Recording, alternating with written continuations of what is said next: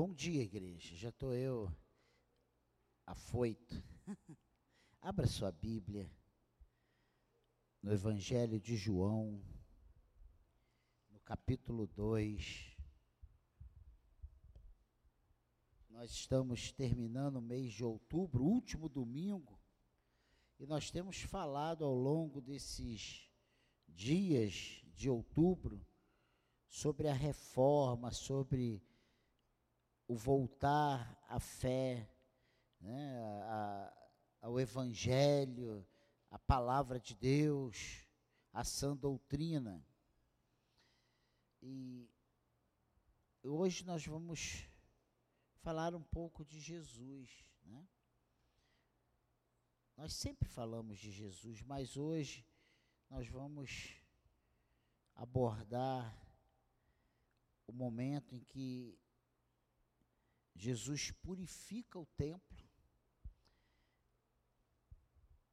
E é uma, é uma lição muito importante para nós. Mas nós vamos começar um pouco antes desse do, do versículo 13, nós vamos começar a partir do versículo 12. Então abra sua Bíblia aí, João 2, 12. Olha o que, que diz aí a palavra de Deus. Depois disso, depois disso, o quê?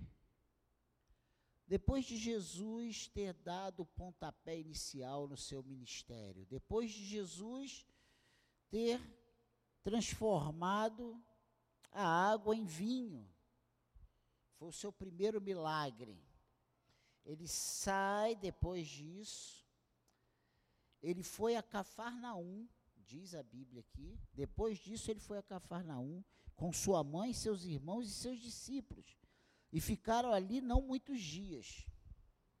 E aí nós entramos no versículo 13. Estando próximo à Páscoa dos judeus, Jesus foi para Jerusalém e encontrou no templo os que vendiam bois, ovelhas e pombas, e também os cambistas assentados. Tendo feito um chicote de cordas, expulsou todos do templo, com as ovelhas e os bois derramou o dinheiro dos cambistas pelo chão, virou as mesas e disse aos que vendiam as pombas: Tirem estas coisas daqui, não façam da casa de meu pai uma casa de negócios. Os seus discípulos se lembraram que está escrito: O zelo da tua casa me consumira, me consumirá. Então os judeus lhe perguntaram: Que sinal você nos mostra para fazer estas coisas? Jesus lhes respondeu: Destruam este santuário, e em três dias eu o levantarei. Os judeus responderam: Este santuário foi edificado em 46 anos, e você quer levantá-lo em três dias? Ele, porém, se referia ao santuário do seu corpo. Quando, pois, Jesus ressuscitou dentre os mortos, os discípulos dele se lembraram que ele tinha dito isso e creram na Escritura e na palavra de Jesus. Estando Jesus em Jerusalém, durante a festa da Páscoa, muitos creram no seu nome quando viram os sinais que ele fazia. Mas o próprio Jesus não confiava neles, porque conhecia a todos. E não precisava que alguém lhe desse testemunho a respeito das pessoas, porque ele mesmo sabia o que era a natureza humana. Amém? Então, esse texto aqui é um texto muito importante. Nós vamos, em poucos minutos, não é uma palavra longa. E eu quero que você entenda que isso faz parte. Quando a gente fala de que estamos comemorando 505 anos da reforma protestante, e o que é essa reforma? E eu tenho falado isso, e todos que têm pregado aqui têm falado isso. É a volta ao Evangelho, é a volta à, à palavra de Deus. E nós já vimos aqui os cinco pontos, as cinco, os cinco solas, nós já vimos coisas importantes que são as bases da nossa fé, a base da nossa crença, a base do evangelho instaurado, pregado, instituído por Cristo. E esse capítulo 2 começa com a história do casamento em Canaã da Galileia, onde Jesus deu o primeiro sinal da sua glória e divindade, a transformação de água em vinho. E aí ele começa, eu li, fiz questão de ler esse versículo 2, porque diz que depois disso, ele foi a Cafarnaum. João está nos dando sinal após sinal de que Jesus era realmente o Messias. E estes sinais foram registrados para que creiais, ou, né, para que creiais que Jesus é o Cristo, o Filho de Deus, e para crendo tenhais vida em seu nome. João 20, 31 fala sobre isso. E eu acho interessante, e nós vamos, eu quero dar uma pincelada nisso, quando Jesus, ele deixa isso, Deus deixa isso registrado na sua palavra para que nós hoje possamos entender o propósito desse livro. Né? E aqui diz, ó, estes, porém, foram registrados, versículo 20 e 31 de João, para que vocês creiam que Jesus é o Cristo, o Filho de Deus, e para que, crendo, tenhas vida em seu nome. Então ele registra, João registra os atos de Jesus e explica por que está registrando esses atos de Jesus. Isso é muito interessante.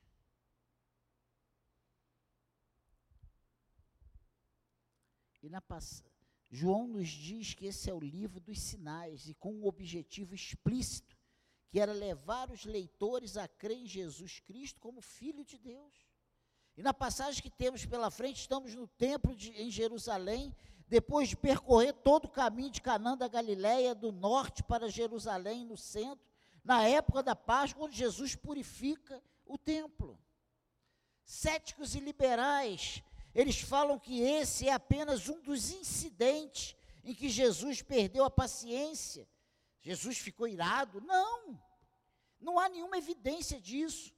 Mas Jesus fez algo extraordinário.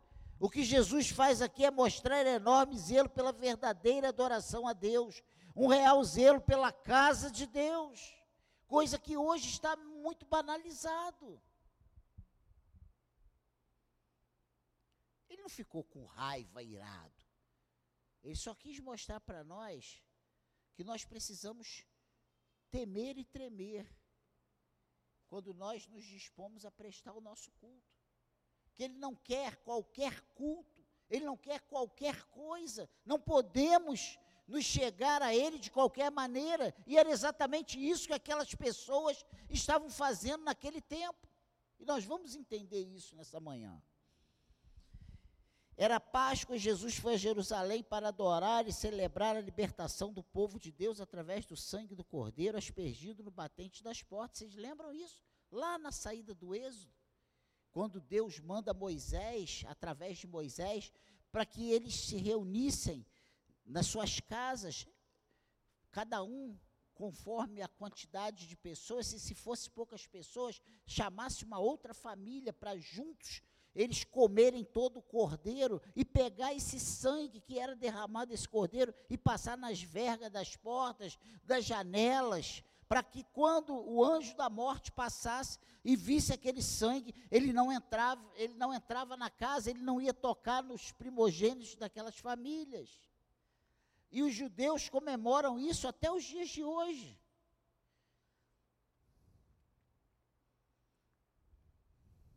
E Jesus, ele vai para Jerusalém para comemorar a Páscoa. Esse momento ficou como um, um, memorial. Jesus, o Cordeiro Imaculado de Deus, o Cordeiro da expiação, identifica-se com os pecadores próximos à Páscoa, em Jerusalém. Presume-se que cerca de 2 mil, não, 2,5 milhões de pessoas fizeram esse caminho mesmo sendo Jerusalém uma cidade pequena para os padrões atuais. E dois milhões e meio de pessoas é muita gente. Mas eles tinham essa essa esse costume, né? Tinha esse ritual de todo ano eles irem para Jerusalém para juntos comemorarem. Então eu quero abordar duas coisas muito importantes nesse nesse texto para a gente meditar nessa manhã? Primeiro, é que Jesus veio purificar a casa de Deus. E nós precisamos entender isso e contextualizar isso, viver isso, praticar isso, ainda hoje. Todo o aparato de sacrifício em Jerusalém e do templo era controlado pelos sacerdotes e levitas. Vocês lembram disso? Que Deus institui os levitas para cuidar do templo, para cuidar da casa de Deus, para cuidar dos serviços de culto a Deus. Então eles esse esse templo era controlado pelos sacerdotes, levitas e pelo sumo sacerdote em particular. Cada judeu do sexo ma masculino, com idade entre 19, 20 anos, era obrigado a pagar um imposto anual ao templo, equivalente a dois salários. Não, a dois dias de salário. Então, o jovem macho de 19, 20 anos, o homem, ele tinha que pagar um imposto anual equivalente a dois dias do seu salário. Só que a gente não pode esquecer que ali, naquele momento, o povo de Deus já vivia uma corrupção. A gente acha que essa corrupção é de hoje, que esses escândalos na casa de Deus, em meio ao povo de Deus, é coisa de hoje. Quando você escuta notícias que pastores estão estuprando, pastores estão roubando, a gente acha que é coisa de hoje. Mas naquela época, lá, lá antes de Jesus, os filhos de Eli já se deitavam com as mulheres do povo de Israel. Os filhos de Eli já roubavam o que era sacrifício para o Senhor. Eles metiam garfo nas carnes que eram para ser queimadas a Deus, nas gorduras, e tiravam para si. Então a gente precisa ter um entendimento que Satanás é, é repetitivo. Ele não, ele, não, ele não é criativo, ele não todo dia vem com uma, uma criação nova, algo que nos surpreenda. Nós, como cristãos, não podemos ser pegos de surpresa. Porque a palavra de Deus vem nos avisando desde Gênesis até Apocalipse o que nós enfrentamos ainda hoje. Não se surpreenda, não se escandalize, não perca a sua fé por isso.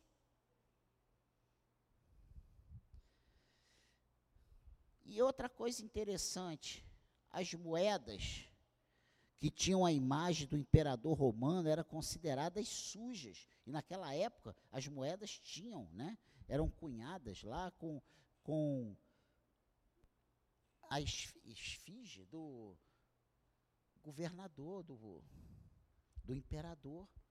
E eles achavam que aquela moeda com a, com a imagem do imperador era sujo. Então, o templo tinha suas próprias moedas, olha só. Só que não era uma coisa feita no amor, era feito no interesse. Eles, os líderes daquela época queriam levar vantagem. Exatamente como nós vemos ainda nos dias de hoje. O que, que eles faziam? Para que essas moedas fossem trocadas, havia um cambista que trocava as moedas romanas que as pessoas usavam pelas moedas do templo. Mas eles cobravam um ágio de cerca de 50%. Gente, os nossos políticos foram lá fazer uma aula, uma pós-graduação, um curso, uma faculdade, porque isso não é novidade, é, isso vem de muitos anos. Então, o que, que significava esse ágio na hora da troca? O jovem ele tinha que pagar dois dias do salário como imposto e ainda pagava mais um dia de ágio. Então, ele pagava, na verdade, três dias de salário só para cumprir uma norma, uma ordem.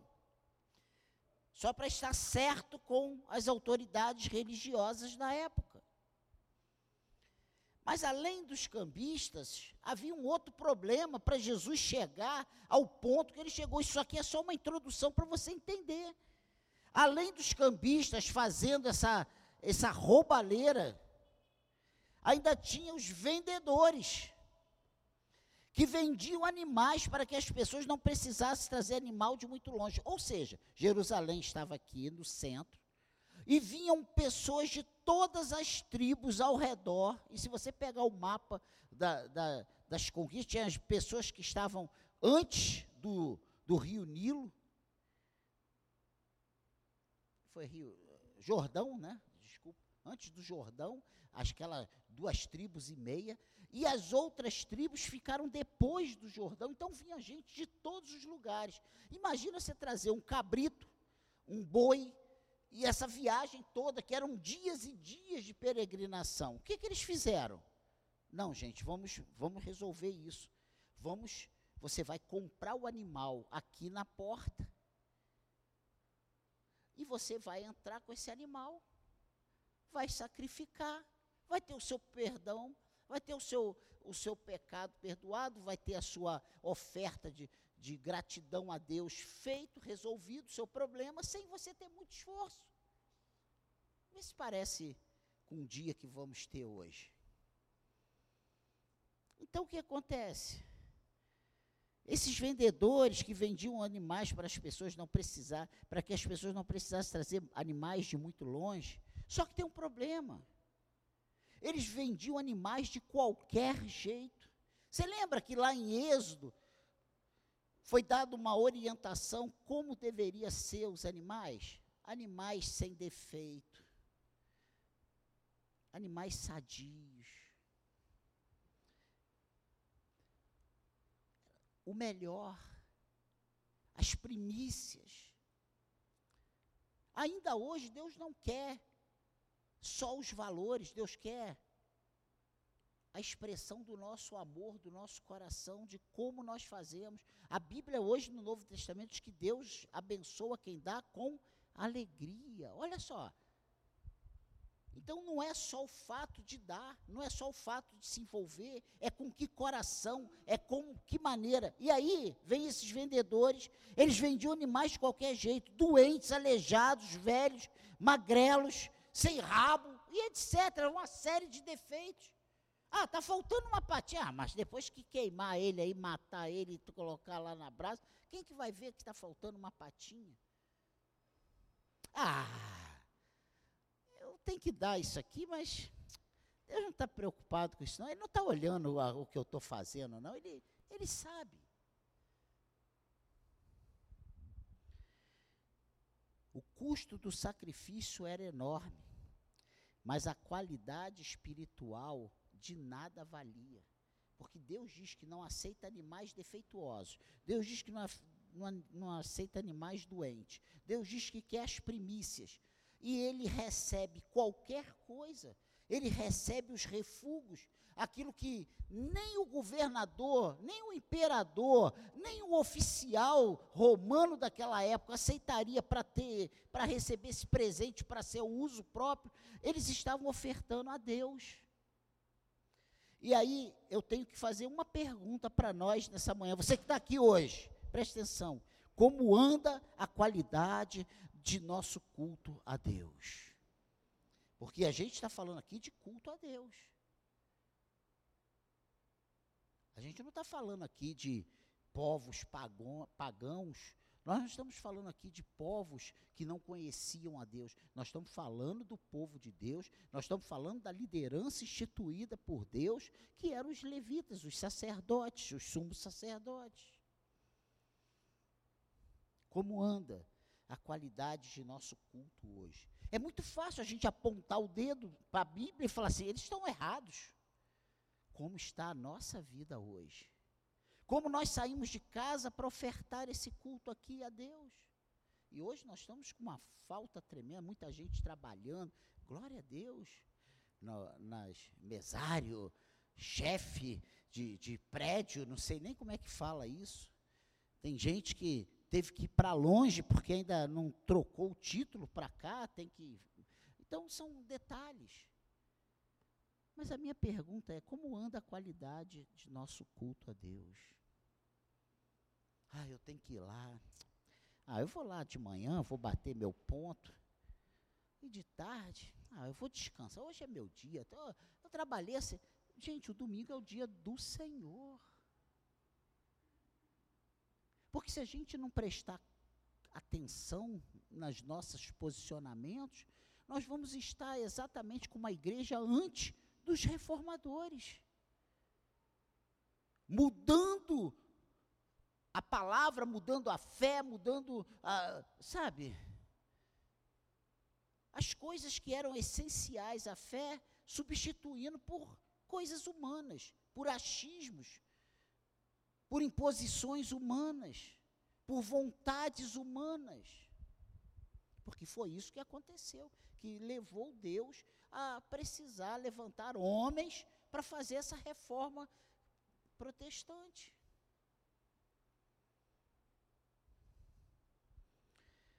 O templo de Deus era um local sagrado onde Deus manifestava a sua glória. Foi lá que a glória, Shekinah, veio a descer sobre o propiciatório no Santo dos Santos. Era a casa de Deus, mas as pessoas não estavam nem aí mais.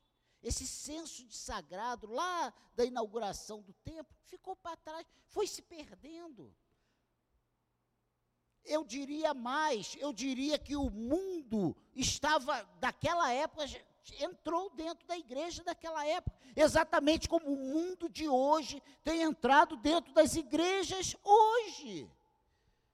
Tudo está certo, tudo é perfeito, tudo pode tudo é aceitável, Deus é amor, e vamos lá, que tudo em nome do amor é válido.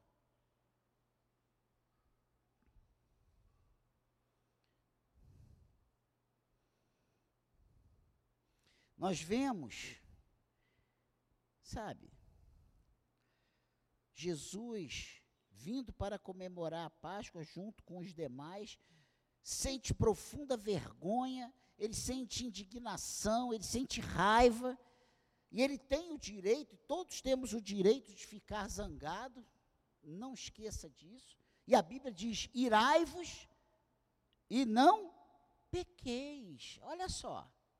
Ele está dizendo assim: você, se ficar irado, está condenado, vai para o fogo do inferno. Não. Ele diz: ó, irai-vos e não pequeis. Nós podemos sentir a indignação, nós não podemos consumar esse ato de ira. Amém, irmãos? Olha, vamos lá no Salmo 4. Olha o que, que a Bíblia diz. Salmo 4, versículo 4. Olha o que a palavra de Deus diz.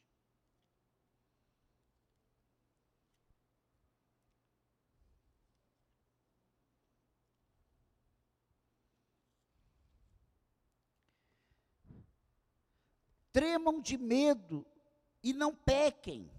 Consulte no travesseiro o coração e sosseguem. Tremam de medo e não pequem. Consulte, consultem no travesseiro o coração e sosseguem. O que, que ele está dizendo aqui, o salmista? Não seja impulsivo não se deixe levar pela ira. Reflita, pense, não tome decisões no calor da emoção. Ore a Deus, busque a Deus. Cuidado que você tem um testemunho, você carrega o nome de Cristo. E na hora da ira a gente abre a boca e fala um monte de besteira. E eu sou mestre nisso e você também. Qualquer um. A gente, ninguém foge disso. Irai-vos e não pequeis. Agora, se você for lá em Efésios, no capítulo 4, ainda falando sobre isso, e eu fiz questão de mostrar isso, olha o que, é que diz aqui em Efésios, capítulo 4, versículo 26.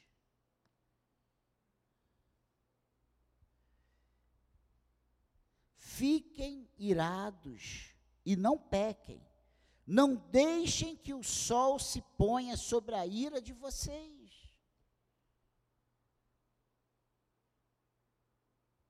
Não guardem mágoas. Não se transformem numa árvore de amargura. Não deixe esse sentimento destrutivo entrar no teu coração. E a Bíblia diz: se há algo que temos que guardar, guarde o seu coração. Você está entendendo? Ah, ele me magoou. A gente está cheio de crente mimimi. A Bíblia diz que a palavra de Deus é sim, sim, não, não. E nós precisamos ser maduros, senão seremos infantis e não poderemos nos alimentar de uma palavra sólida, nós iremos ter que ser alimentados com leitinho. Quantos anos? Seja maduro. Aqui é lugar de reunião de pessoas e essas pessoas formam a igreja. A igreja é formada por pessoas e não por paredes. Pessoas são falhas. Pessoas machucam, pessoas tomam decisões erradas. Deus não toma decisões erradas, Deus não machuca.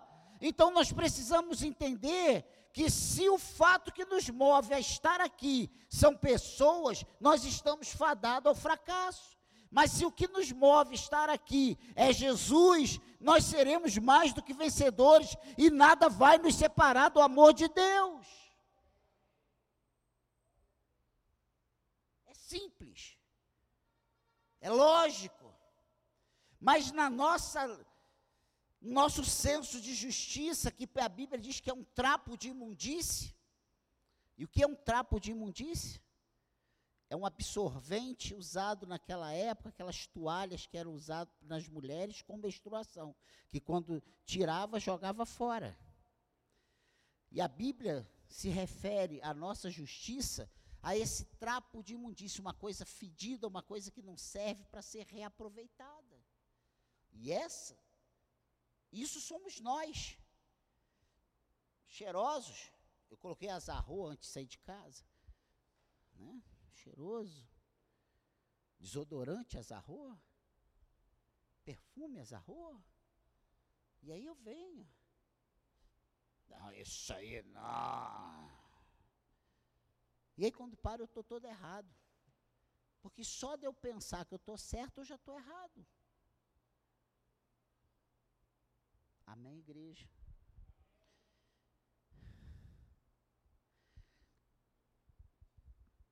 Pense nisso. O texto mostra a casa de Deus sendo tratada como um covil de ladrões, como um local de comércio. E no livro do Êxodo temos a descrição do templo e do tabernáculo, e desde lá se fala do mesmo problema, o culto e a adoração. E ainda hoje falamos do mesmo problema, o culto e a adoração. Não mudou, gente. 3 mil, 4 mil, 5 mil anos e continua a raça humana tendo os mesmos problemas. Então o problema não está em você está na nossa natureza. Não é você, é a nossa natureza. Amém, igreja? Então, desde essa época, fala-se do mesmo problema, o culto e a adoração a Deus. Não se pode brincar com o culto a Deus. E Calvino, um dos reformadores, ele diz algo interessante numa tradução livre. Porque então, ele se dirigiu a compradores e vendedores do templo, ele comentando sobre João. É que ele podia trazer de volta a pureza original do culto de Deus, que havia sido corrompido pela maldade dos homens.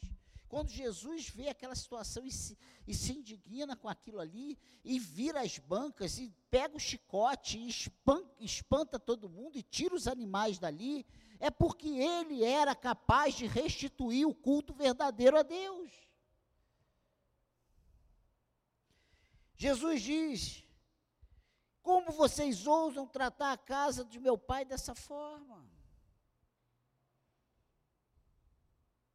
Volte ao texto. E disse aos que vendiam as pombas: Tirem essas coisas aqui, não façam da casa de meu pai uma casa de negócios. E quando nós lemos né, que o Senhor, Ele toma essa atitude. Nós precisamos entender o contexto, o porquê. Todo aquele comércio, ruídos e brincadeiras impediam que as pessoas viessem a conhecer a Deus. Era profanação, era culto sem reverência, virou uma baderna. Animais mugindo, pessoas gritando, pessoas falando. Você já viu um negociante falar: olha, esse preço aqui é um real. É um real, é um real, é promoção. Não é assim que faz. Imagina vários, um gritando, um querendo ganhar a atenção do comprador, tirando da barraca A para a barraca B. Olha só, aquilo virou um favelê, uma feira livre.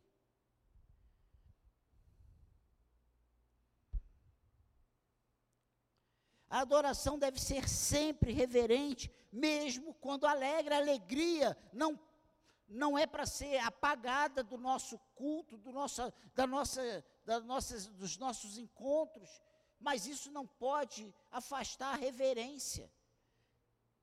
Então a adoração deve ser sempre reverente, mesmo com alegria. Não é porque eu estou reverente, peraí. Ah, Deus.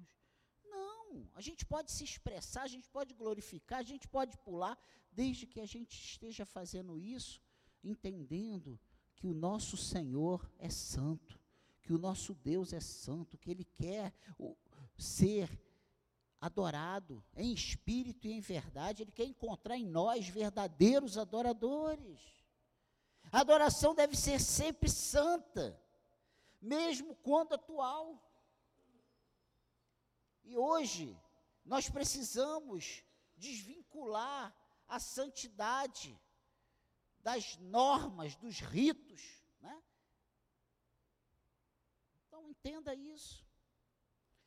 Lá em 1930, sei lá, assim, 92 anos atrás, A. W. Tozer escreveu sobre o culto. E ele disse uma coisa muito interessante em 1930. A adoração é a joia ausente da igreja evangélica. Gente, esse cara falou isso ontem. Isso é hoje.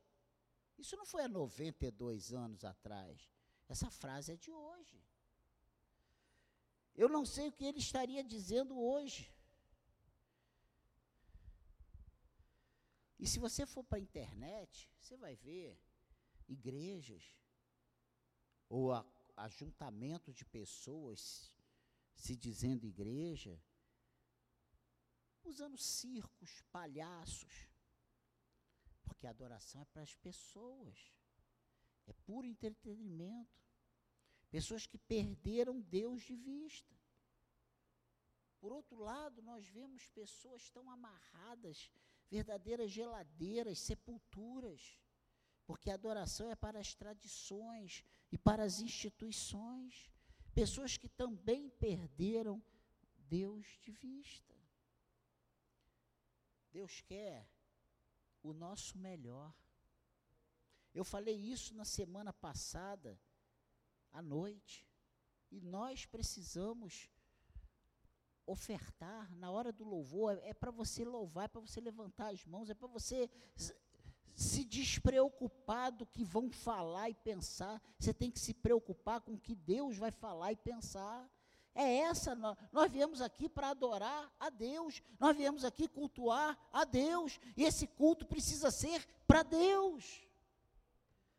E é isso que os reformadores ensinaram com essa reforma 505 anos atrás, que estamos comemorando ontem, dia 30, foi o dia da reforma. Entenda isso.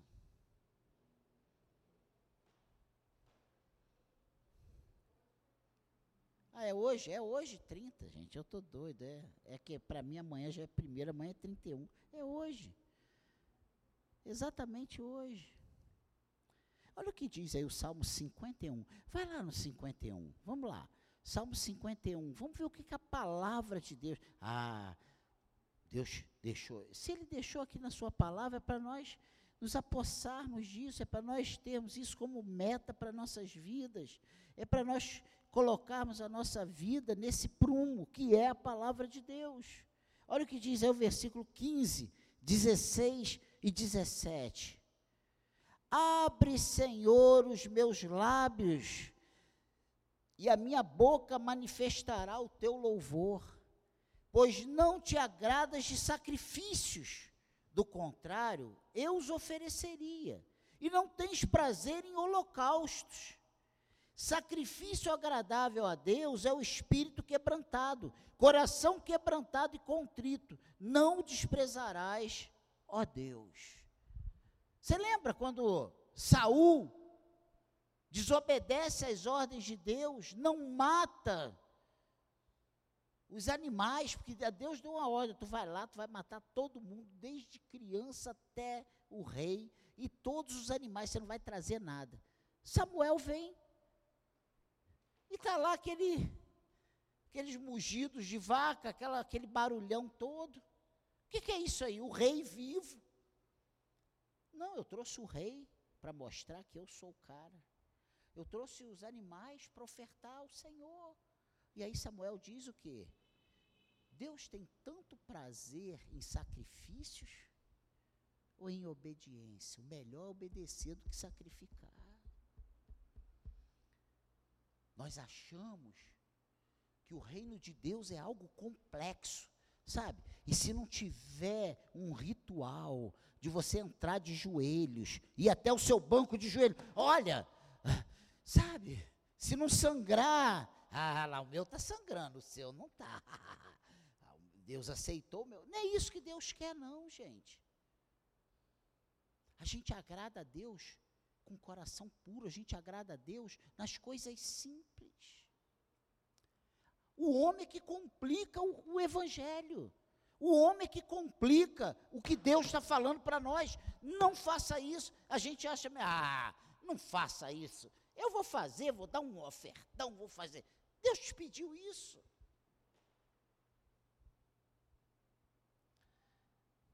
Amém, igreja? Primeira coisa a pensarmos hoje sobre nós é que somos templos do Espírito Santo. E que Deus somente aceita templos purificados, altar construídos. Deus não quer oferta em altar destruído.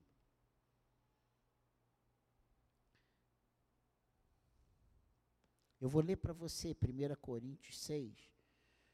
Olha o que a palavra diz. 1 Coríntios 6, 19. 1 Coríntios 6, 19. Olha o que, é que diz aí.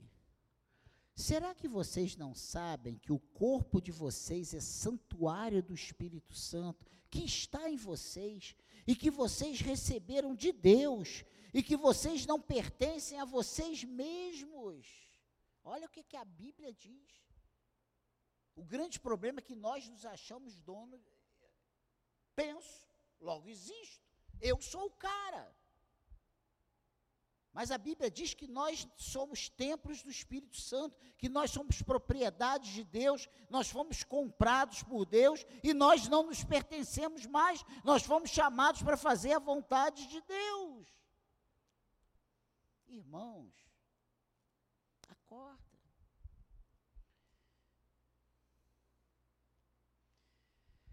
Se ele encontrar fé deformada em nós, ele vai virar a banca dos cambistas e vendilhões da nossa alma, por amor a nós.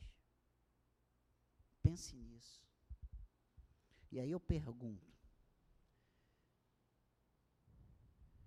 como está a nossa fé? É uma fé alicerçada na palavra de Deus, nos parâmetros bíblicos?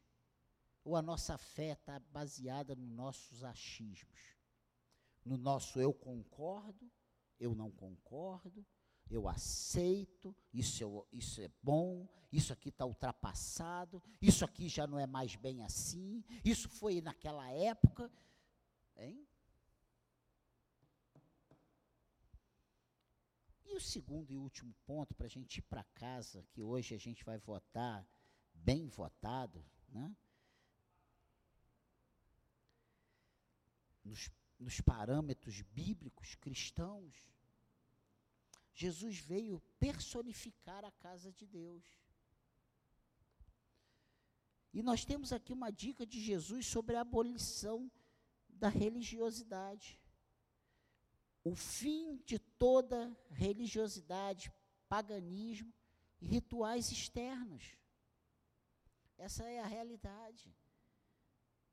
As instituições de Israel seriam substituídas. Os sacrifícios passarão a ser desnecessários e inúteis. E é isso que Jesus está querendo já mostrar para essas pessoas. Olha, isso tudo aqui vai acabar. Vocês estão achando que vender animais aí danificados, vocês estão por cima da carne? Essa mamata vai acabar. Essa falcatrua vai acabar. Acabou. Quando Deus entra na questão, as coisas tomam ordem. Elas se aprumam. E lá em João, no capítulo 1, versículo 14, é só você olhar para trás, virar uma página, se for o caso. Olha o que, que diz aí. E o Verbo se fez carne e habitou entre nós, cheio de graça e de verdade. E vimos a sua glória, glória como do unigênito do Pai. A adoração seria modificada e aprofundada, um novo lugar onde Deus pode ser encontrado é em Cristo. E o Verbo se fez carne, e algumas traduções está tabernaculou entre nós.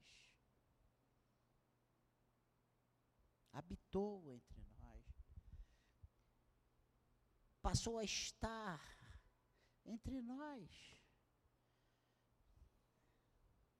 Eles já haviam, já estavam 46 anos construindo um magnífico templo de Herodes, uma belíssima estrutura em mármore branco, podia ser visto a muitos quilômetros de distância, no Monte Sião, terminado cerca de 63 depois de Cristo. E ele foi destruído novamente em 70. E a gente acha porque a gente fez uma coisa maravilhosa, ah, porque a minha obra, a sua obra vai perecer. Tudo que você tem como certo vai ficar por terra. E olha, eu, eu digo isso porque hoje, com 60 e fontes com 83, tem muito mais a dizer do que eu. Muita coisa que eu lá atrás batia no peito e brigava.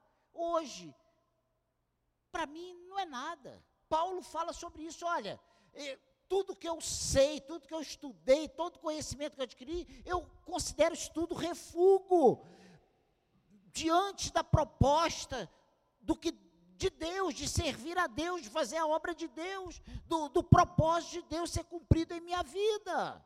É isso que ele está falando, parafraseando o que ele diz, é isso.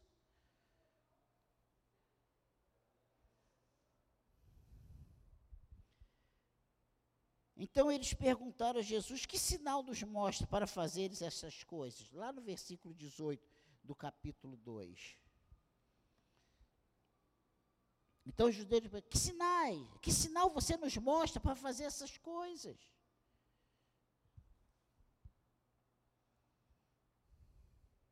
Mas o único sinal que Jesus vai dar a eles é o sinal que envolve uma cruz e uma ressurreição a sua própria morte e ressurreição. Porque olha o que, que ele diz aqui no versículo 22. Quando, pois, Jesus ressuscitou dentre os mortos, os discípulos dele se lembraram que ele tinha dito isso e creram na Escritura e na palavra de Jesus. Tem coisas que nós só vamos acreditar na nossa vida quando o Espírito Santo abrir os nossos olhos e nos deixar ver as verdades tem verdades na Bíblia que nós não conseguimos ver apenas com os nossos olhos carnais. Nós precisamos que o Espírito Santo nos dê o entendimento, jogue luz ah, no nosso, no nosso entendimento e nós passemos a olhar com os olhos de Deus, com os olhos do Espírito Santo. Havia alguns pontos a crer em certo, havia alguns prontos a crer em certos sinais. O versículo 23 fala isso. Né? Estando Jesus em Jerusalém durante a festa da Páscoa, muitos creram no seu nome quando viram os sinais que ele fazia. Tem gente dentro da igreja que só crê se vê. O que a Bíblia diz, o que a palavra de Deus diz, o que o Espírito Santo de Deus está falando, culto após culto, e a gente continua cego querendo ver, a gente quer ver, e a gente só passa a crer quando a gente começa a ver as coisas acontecerem. E Jesus fala para Tomé o quê? Mais bem-aventurado é aquele que não viu e creu.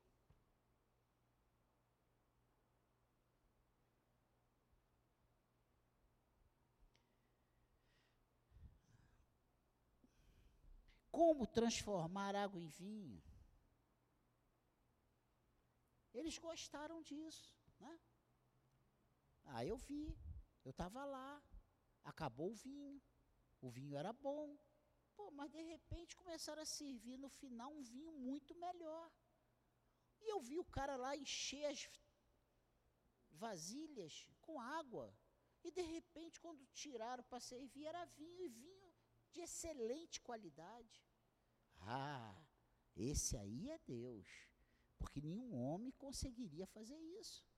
Se fosse nesses dias de hoje, com os nossos políticos, iam meter que suco lá dentro e ia dizer que foi milagre. Né?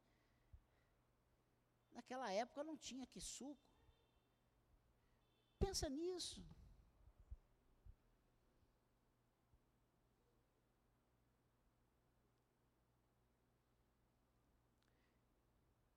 nós percebemos o que Jesus diz no versículo 24. Olha o que, é que ele diz aqui. Mas o próprio Jesus não confiava neles, porque conhecia a todos. Jesus nos conhece. E não basta eu abrir a boca e dizer, agora eu creio. Agora, agora, depois disso. Sabe por que Jesus conhece o nosso coração? Ele sabe exatamente quem é esse Daniel que está aqui. Quem é essa pessoinha que está aí, ó, ele te conhece. E ele diz uma coisa muito interessante, que ele conhece as nossas palavras antes que elas nos cheguem à boca. E ele diz uma outra coisa também que nos coloca no nosso lugar, que o Espírito Santo, ele ora por nós com gemidos inexprimíveis, que nós não sabemos como pedir corretamente. Então, se eu não consigo saber nem o que eu preciso exatamente para a minha vida, como eu posso dizer que eu sou o dono da minha vida, se eu não sei o que é o melhor para mim? E quem diz isso não é o Daniel, é a Bíblia. Amém, igreja? Estou acabando.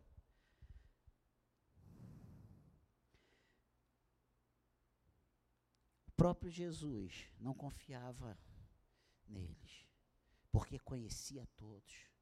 Eles estavam prontos a acreditar em Jesus pelas coisas que ele iria fazer para eles e para a sua conveniência.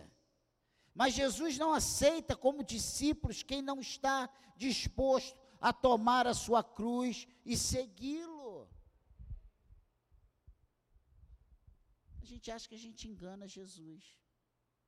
Mas Jesus, ele quer aqueles que tomam a sua cruz e seguem Jesus.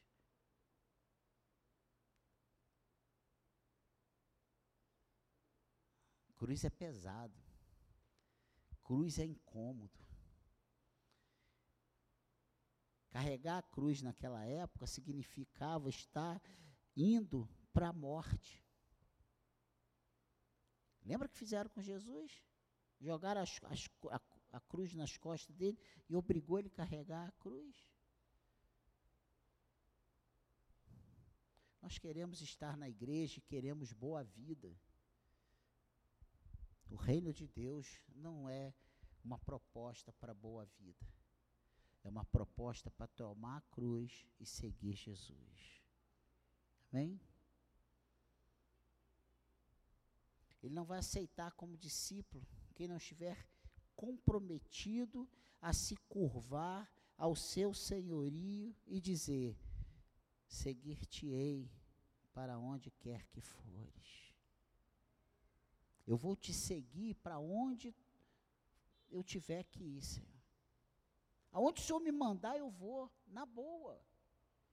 Mesmo sabendo que aquilo ali vai trazer sofrimento, vai trazer lágrimas, vai, vai trazer perdas. Nós na igreja hoje não queremos perder. Nós não queremos nem morrer, gente. A gente quer ir para o céu, mas ninguém quer morrer.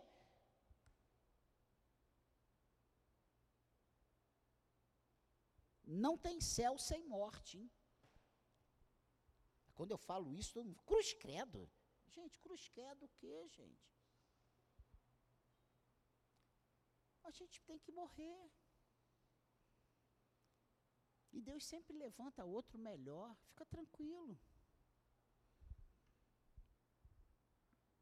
É uma história extraordinária. Logo no início do ministério de Jesus.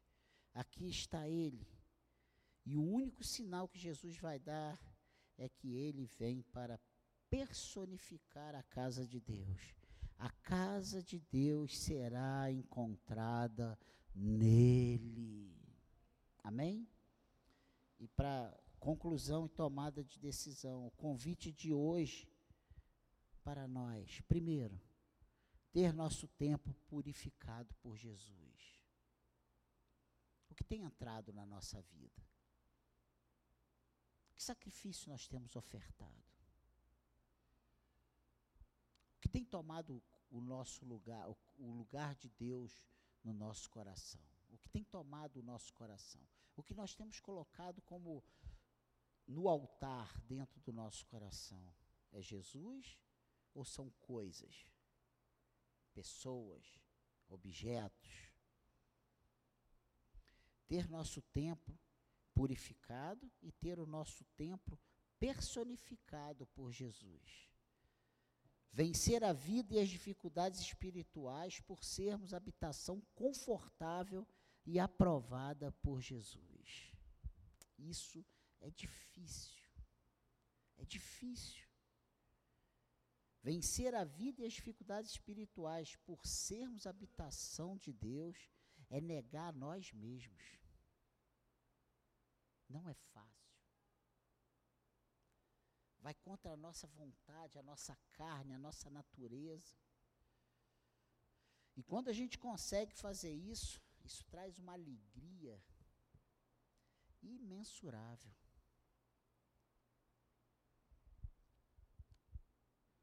Com isso, levar a palavra de purificação e personificação aos eleitos que o Senhor nos usará para alcançar. Abra sua boca, fale de Jesus. Mas eu não sei pregar, é falar o que Ele está fazendo na tua vida. Olha, eu estava triste, agora eu estou alegre.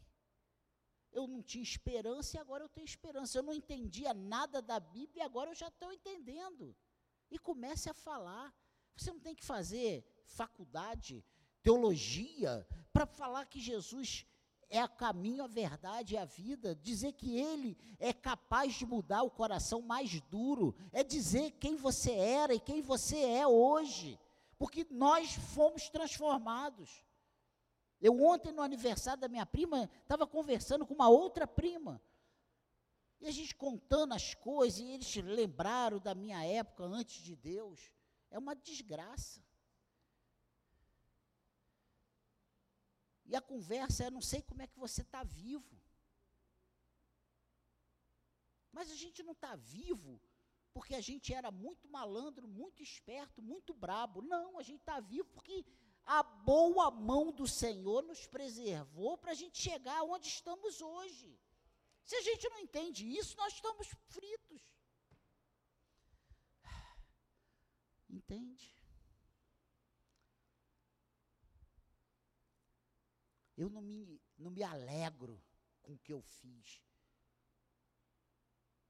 Eu me alegro com o que Deus fez.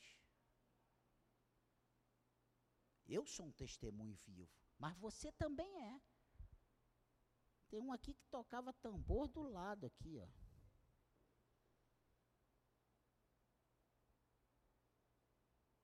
Eu não. Tem gente ruim aqui dentro.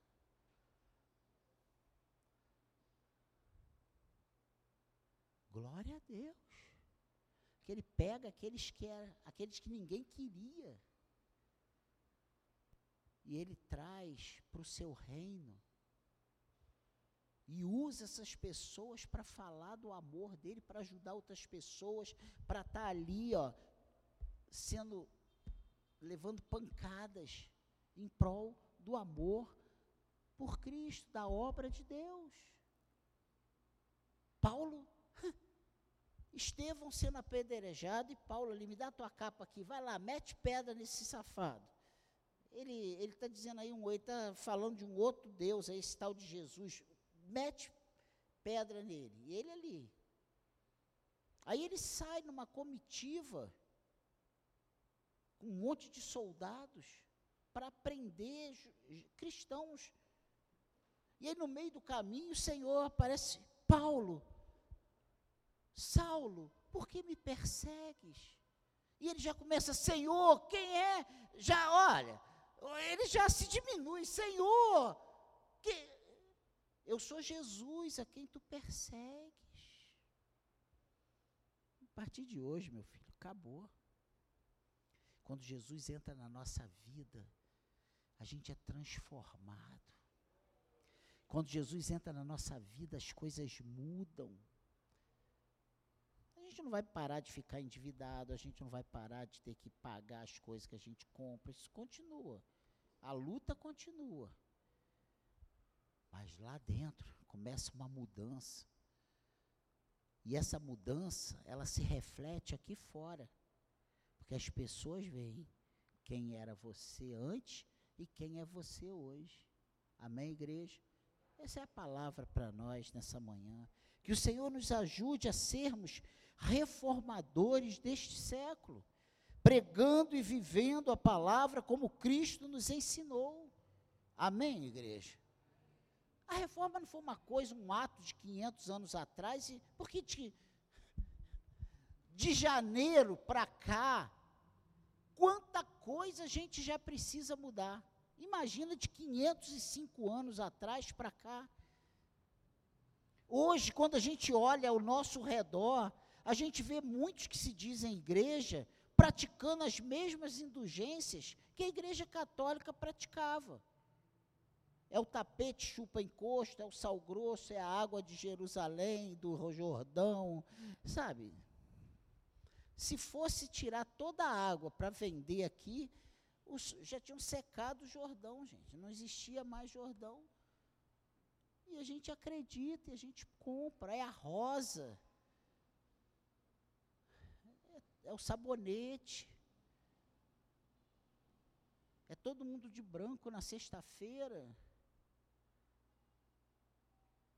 gente não entendeu nada quando Jesus diz para fazer de sábio para ganhar os sábios, de tolo para a gente, a gente a gente confundiu tudo. E aí a gente vê o império construído e a gente diz assim, não. Deus está ali. Gente aí a gente rasga a Bíblia, porque Jesus diz, ó, naquele dia muitos dirão em teu nome, eu profetizei, em teu nome eu expulsei demônios, em teu nome eu curei pessoas. E Jesus vai responder: Apartai-vos de mim, que eu não vos conheço. Ou seja, se Jesus nem conhece, ele nunca esteve no meio deles, ele nunca agiu através deles. É um outro Senhor. Vamos orar.